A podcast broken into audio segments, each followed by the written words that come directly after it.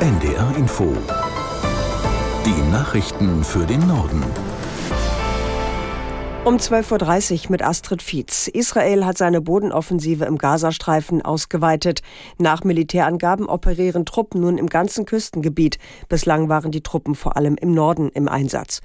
Unser Tel Aviv-Korrespondent Björn Darke zur Frage, wo die Bevölkerung überhaupt noch Schutz finden kann. Ja, das ist unglaublich gefährlich geworden für die Menschen, vor allen Dingen im Süden des Gazastreifens. 1,7, 1,8 Millionen Menschen sollen da ja sein, viele aus dem Norden hin geflohen. Und die fragen sich natürlich, wenn sie solche Flugblätter bekommen von der israelischen Armee mit der Aufforderung zu evakuieren, woanders hinzugehen, wohin sollen wir denn überhaupt noch? Also viele Menschen sind da sehr verzweifelt. Sie haben teilweise Schutz gesucht, auch in den Schulen der Vereinten Nationen, die völlig überfüllt sind, wo die sanitären Bedingungen katastrophal sind und die Menschen wissen weder ein noch aus. Wir sehen auch in der vergangenen Nacht, die israelische Armee geht nicht nur im Norden vor, auch in der Mitte, auch im Süden des Gazastreifens und es sind, sind nicht nur Luftangriffe, sondern auch Soldaten, die auf dem Boden unterwegs sind. In der Haushaltskrise haben sich Sozialverbände dafür ausgesprochen, an dem geplanten höheren Bürgergeld festzuhalten. Die Präsidentin des Sozialverbandes VDK Bentele sagte den Zeitungen der Funke Mediengruppe, das Bürgergeld sei keine soziale Hängematte. Eine Erhöhung sei angesichts der nach wie vor hohen Lebensmittelpreise dringend nötig.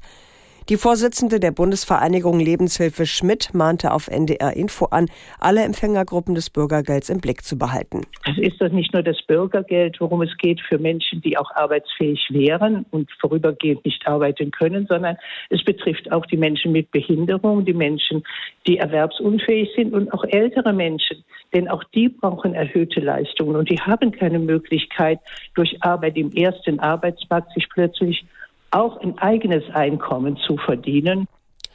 Die Vorsitzende der Bundesvereinigung Lebenshilfe und ehemalige Bundesgesundheitsministerin Schmidt auf NDR Info. Brasiliens Präsident Lula da Silva ist zu einem offiziellen Besuch in Berlin eingetroffen. Er wurde zunächst von Bundespräsident Steinmeier vor dem Schloss Bellevue mit militärischen Ehren begrüßt. Brasilien sei ein entscheidender Partner für Deutschland und Europa, um die globale Klimaagenda voranzubringen, so das Bundespräsidialamt. In diesen Minuten trifft Lula Kanzler Scholz. Dabei wird es nach Angaben der Bundesregierung unter anderem um die wirtschaftliche Zusammenarbeit beider Länder gehen, aber auch um Energie- und Klimaschutzfragen sowie Außen- und Sicherheitspolitik. Der Präsident der UN-Klimakonferenz in Dubai, Al-Jaber, steht weiter in der Kritik. Al-Jaber soll behauptet haben, es gebe keine Wissenschaft, die belege, dass der Ausstieg aus fossilen Energieträgern notwendig sei, um die Erderwärmung auf 1,5 Grad zu begrenzen. Aus Dubai, Anna Osius. Bei Aktivisten löste das einen Sturm der Entrüstung aus. Heute gab es eine erste Protestaktion auf der Klimakonferenz. Der COP-Präsident äußerte sich in einer Pressekonferenz und betonte, es handele sich um Fehlinterpretationen. Er respektiere die Wissenschaft und sehe die Notwendigkeit, die Emissionen um mehr als 40 Prozent zu reduzieren, wünsche sich aber ein realistisches Management eines Ausstiegs aus Fossilen. Wir sehen die Verantwortung und unterschätzen die Aufgabe nicht, so Al-Jaber wörtlich. Beobachter bezweifeln jedoch, dass sich die Vereinigten Arabischen Emirate tatsächlich auf einen Ausstieg aus Kohle, Öl und Gas einlassen werden, wie es mehr als 100 Staaten fordern. Das Land am Golf ist reich geworden mit dem Export von fossilen Energien und will dieses Geschäft auch in Zukunft weitermachen. Bei einer Volksabstimmung in Venezuela hat sich die Mehrheit dafür ausgesprochen, einen großen Teil des Nachbarstaates Guyana einzunehmen. Die Wahlbehörden des sozialistischen Landes sprachen von einer Zustimmung in Höhe von 95 Prozent. Venezuelas Präsident Maduro wertete das Ergebnis als großen Erfolg.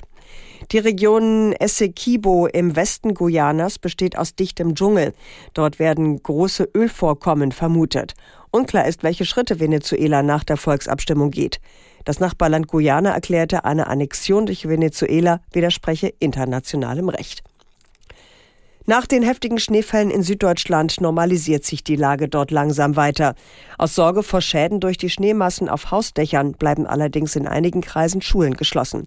Aus München Anton Rauch. Fußwege, Radwege, Straßen. Es ist längst nicht alles geräumt oder gestreut, weil einfach zu viel Schnee gefallen ist. Der hängt in den Bäumen und auf den Dächern. Was da bedrohlich drückt auf Dachrinnen und Platten, hat zum Beispiel dazu geführt, dass viele Schulen in Augsburg heute geschlossen bleiben. In den Landkreisen Starnberg und Mühldorf am Inn haben die Landratsämter sicherheitshalber entschieden, den Unterricht ganz ausfallen zu lassen.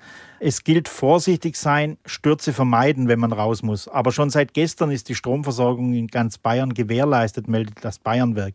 Der Zugverkehr in Südbayern steht noch im Wesentlichen still. In München fahren zwei S-Bahn-Linien zum Flughafen und die S3. Weil aber so viel Schnee liegt und die Schneepflüge erst einmal die Fahrbahnen frei gemacht haben, kommen viele kaum raus aus einem Parkplatz oder aus einer Garagenausfahrt. Das waren die Nachrichten.